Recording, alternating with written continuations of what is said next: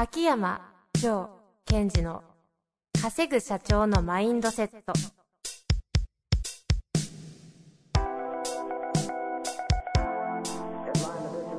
なぜ一流の経営者たちはぶつかる壁を次々と越えられるのか。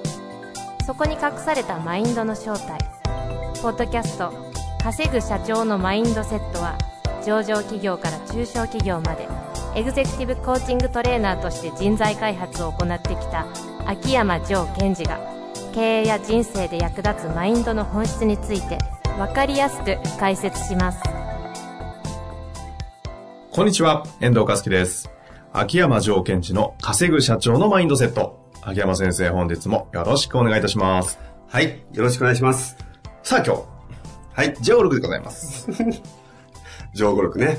ろしくお願いします。はい。では、今日の上語録です。可能性とは、使うもの。可能性とは、使うもの。以上です。ありがとうございます。以上です。これ、これ言葉のまんまですよね。いやいやいや、その前にですよ、可能性とは使うものって言いますけど、そもそも可能性って何ですかぐらいから喋っていただかないとですよ。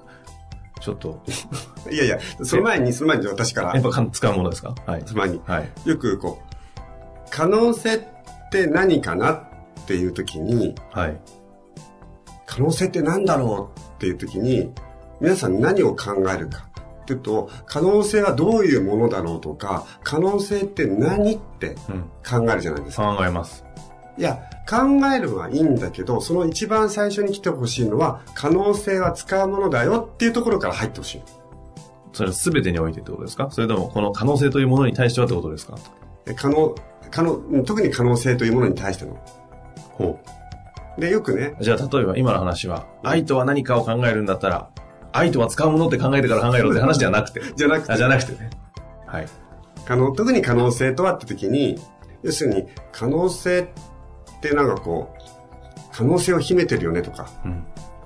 いや、可能性があるよねとか、よく言葉は聞くけど、えいや、可能性秘めちゃいけないし、え出せみたいな。そうそうそう、時はだてみたいな。そう。で、あとは可能性が、いや、いや俺には可能性がある、可能性があるはずだ。いやいや、あるはずに決まってるじゃんと。うんだから大切なのは、そのマインド的には、可能性っていうのは使っていくものなんだっていうことを前提にしていかないといけませんよという。うん。うん。うん。うん。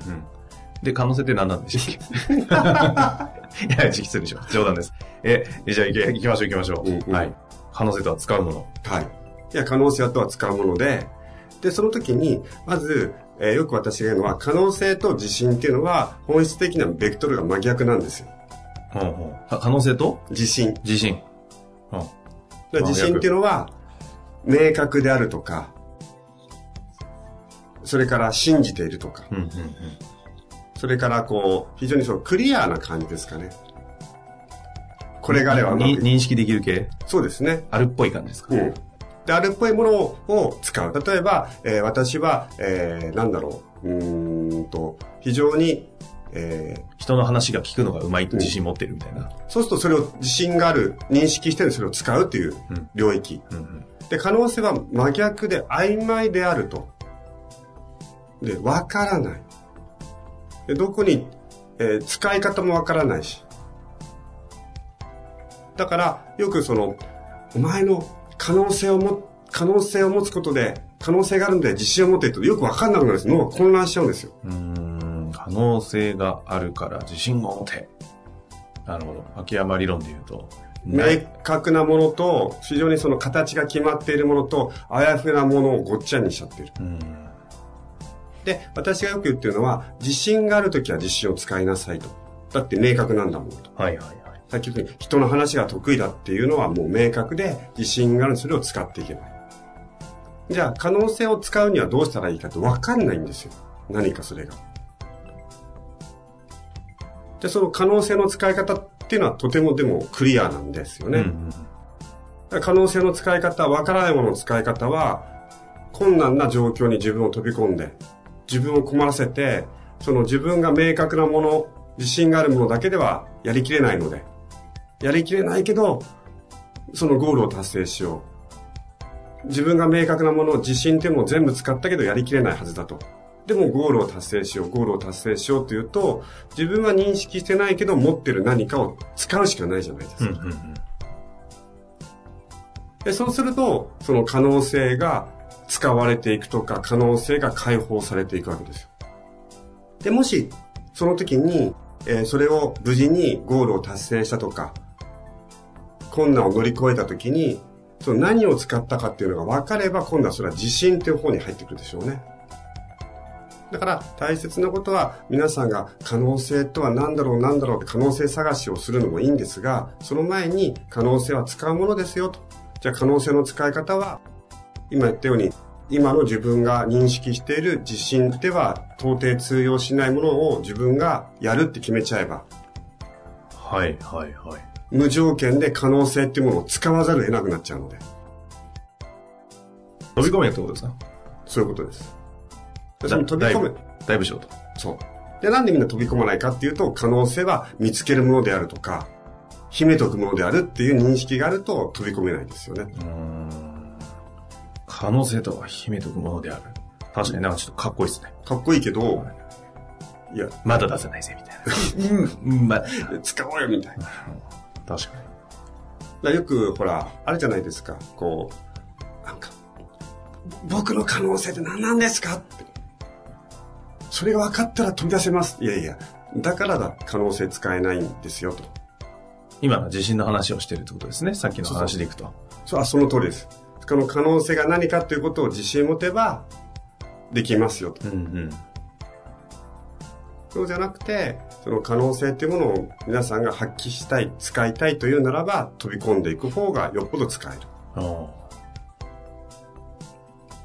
まあ、あとは、もう一つ言うならば、その、自信って時に割と、その実績とか能力っていう話が多いので、その可能性を解放するとか発揮するための一つのトリガーとか、きっかけまたは源泉となるという意味では価値観では使いやすいというのはありますけどね。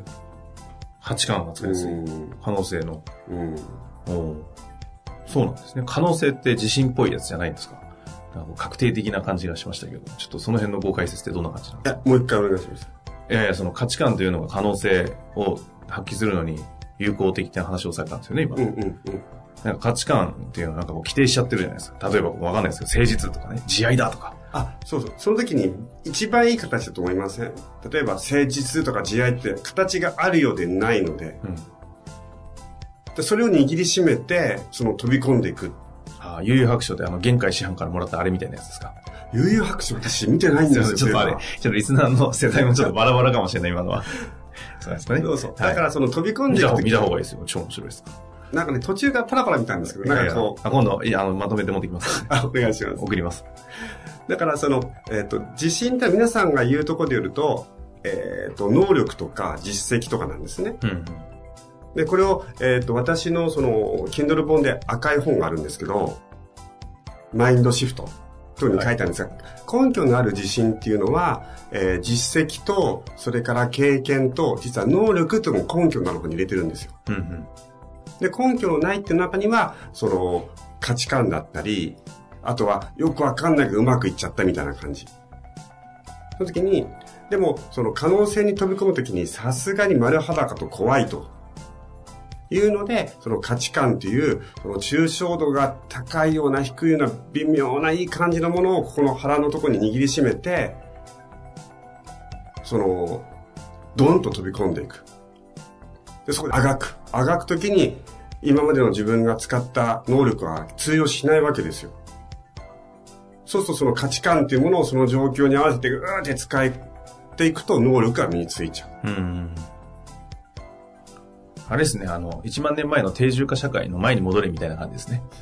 もう自信とかじゃねえみたいな。飛び込んでいくとい飛び込むしかないみたいな。う。うん。えだって、あ、あ明日がねえみたいな。そうそうそう。決まってないし、ストックが何もないからどうしようみたいな。飛び出すしかないみたいな。飛び出すしかない。